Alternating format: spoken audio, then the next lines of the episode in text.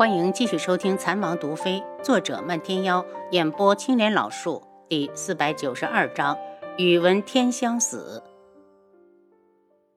你给我站住！去端个炭盆过来，我有大用。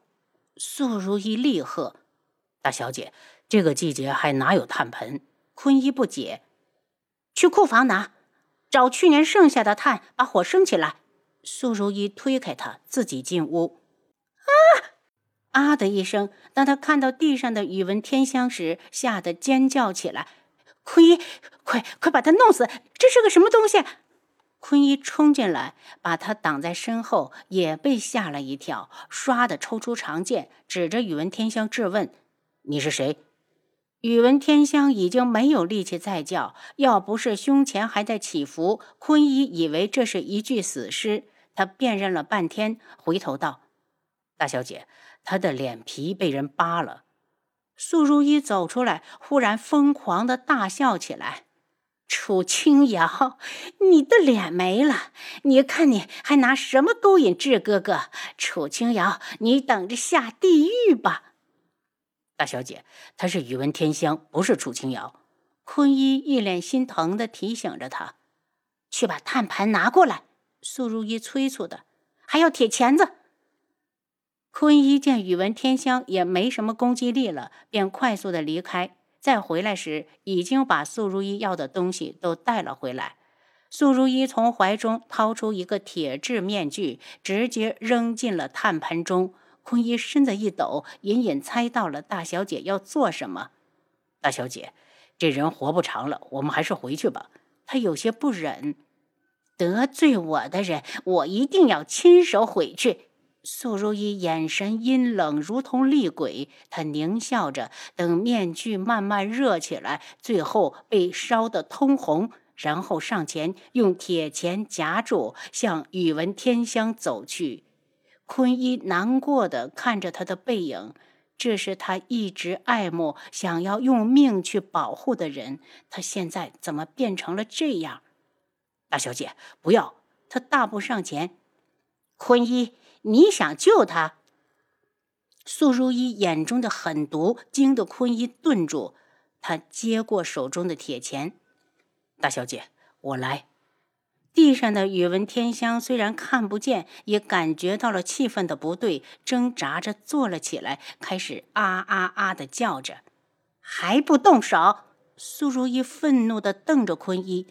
他竟然敢和我抢男人，我就让他一辈子没脸见人！坤一狠心的按住宇文天香，残忍的将面具扣到了他的脸上。呲啦一声，冒起一股白烟，屋子里都是血肉焦糊的腥臭味儿。啊的一声，宇文天香直接疼晕了过去。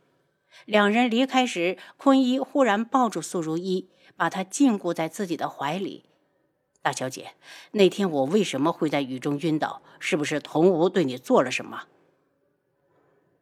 没有，素如意不肯看他。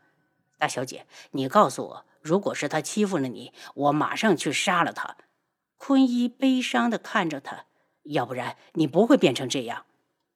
坤一。我本来就是这样，我要的东西太多，却什么都得不到，所以我要改变自己。坤一，我要取代父亲。他已经想明白了，他要拥有绝对的权利。只要他成功了，不管是轩辕志还是童无，他都不会让他们好过。大小姐，快闭嘴！以后这种话千万不能再说。坤一紧张的按住他的嘴巴。素如意安静的站着，然后自嘲的笑了下。坤一，我现在什么都不怕。大小姐，不管你心里怎么想，这种话以后万万不可再说。坤一放开他。大小姐，如果不如我们离开这里吧。然后呢？要去哪儿？我不想回昆仑镜。苏如意忽然哭了，她哭，她自己是镜主的女儿，却活得这么憋屈。大小姐，你别哭。要是你不想走，我们就待在这儿。坤一以为是自己惹她伤心，心酸的想要帮她擦眼泪，又觉得自己的身份太过卑微，迟迟不敢伸手。坤一，以后我做什么事你都别管，你就在旁边陪着我，好不好？苏如意的眼泪如同断了线的珠子，一串一串的往下掉。好，坤一永远不会背叛大小姐。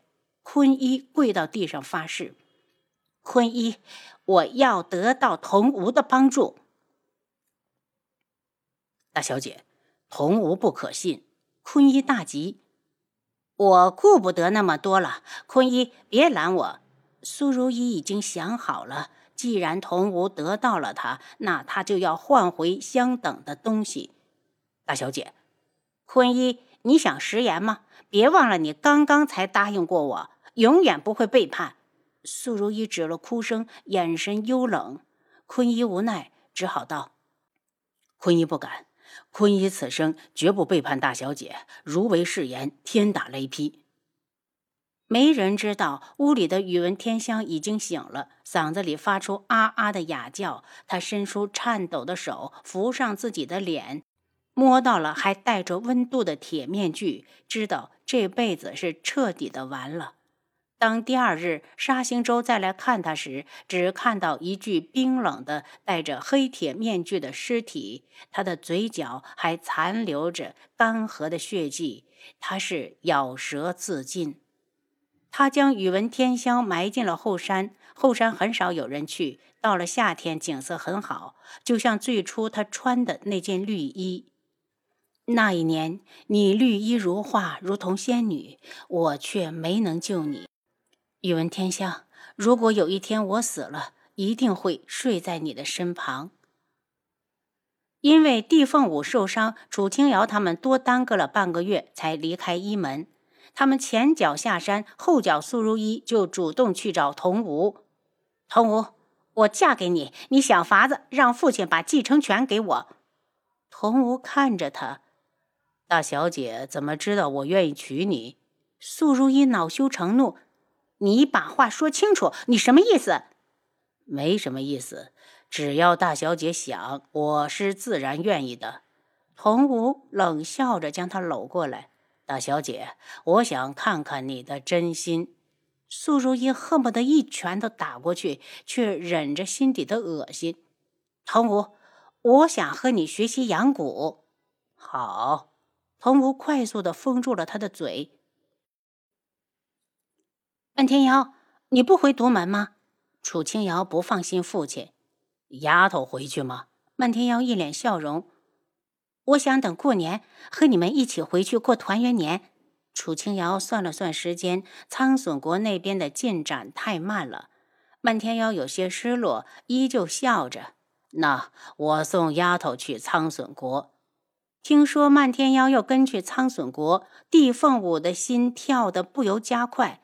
就算明知道他去是为了别人，他还是觉得好幸福。漫天耀，我又可以和你同行一段路，真好。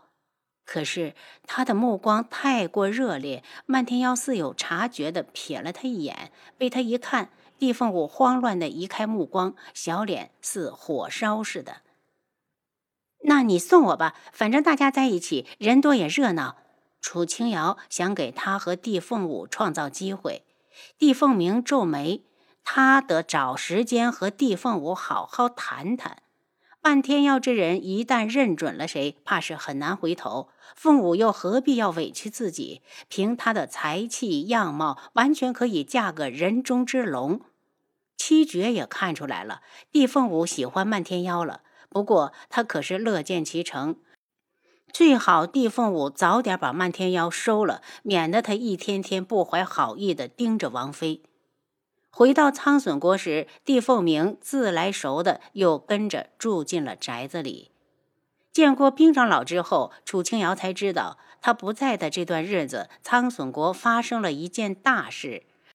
苍隼皇宇文烈已经抄了皇后的母家，全家问斩，并且翻出当年皇后害死云木母妃之事，将皇后打入冷宫，赐毒酒。听说宇文景睿为了救皇后，进宫跪了一天一夜，皇上都没见他。骤然失去皇后这棵大树，宇文景睿在朝中的影响力已经可有可无。也就是说，太子之位已经彻底与他无缘。虽然是个好消息，可宇文景睿怕是不会认命。楚清瑶很了解宇文景睿，如果他肯认命，早就安生的当个闲散王爷了。他再想起来，已经没那么容易了。兵长老开口：“门主，老门主可好？”父亲很好，长老放心。漫天妖道：“只是大家都很想念长老，都盼望着早点过年，好大家团聚呢。”漫天妖，我去看看云木。楚清瑶担心宇文景睿会狗急跳墙，我送你。漫天妖道。有七绝呢，你和长老说说话。来到云木府上，远远的就看到云木和贺兰溪都在院子里。云木在树下看书，贺兰溪则在一旁舞剑。大哥，有贺兰溪在这儿给你红袖添香，你看书是不是都不觉得累？楚清瑶笑着走过来。妹妹，你回来了。云木放下书，指着边上的石凳让他坐下。贺兰溪也收了剑，愉快的跑过来。楚清瑶，你又来笑话我？什么红袖添香啊？我我只是呆得无聊，想活动活动筋骨。他擦了把额上的汗水，云木已经将新到的茶盏递了过去。希儿，喝点水歇歇。见楚清瑶在一旁偷笑，贺兰溪脸一红。为了掩饰心头的悸动，急忙去喝茶，没想到喝得太猛，开始不住的咳嗽。楚清瑶笑起来，不准笑！贺兰溪瞪了他一眼。楚清瑶收了笑。大哥，我听说你母妃的大仇已经得报，但是宇文景睿那边怕是不能善罢甘休，你一定要小心些。妹妹放心，我从来没对他大意过。云木感激的道：“楚清瑶看了眼贺兰溪，还有贺兰溪的身份也最好保密。”贺兰溪一愣：“为什么呀？我们两国又没有交战。”您刚才收听的是《蚕王毒妃》，作者漫天妖，演播青莲老树。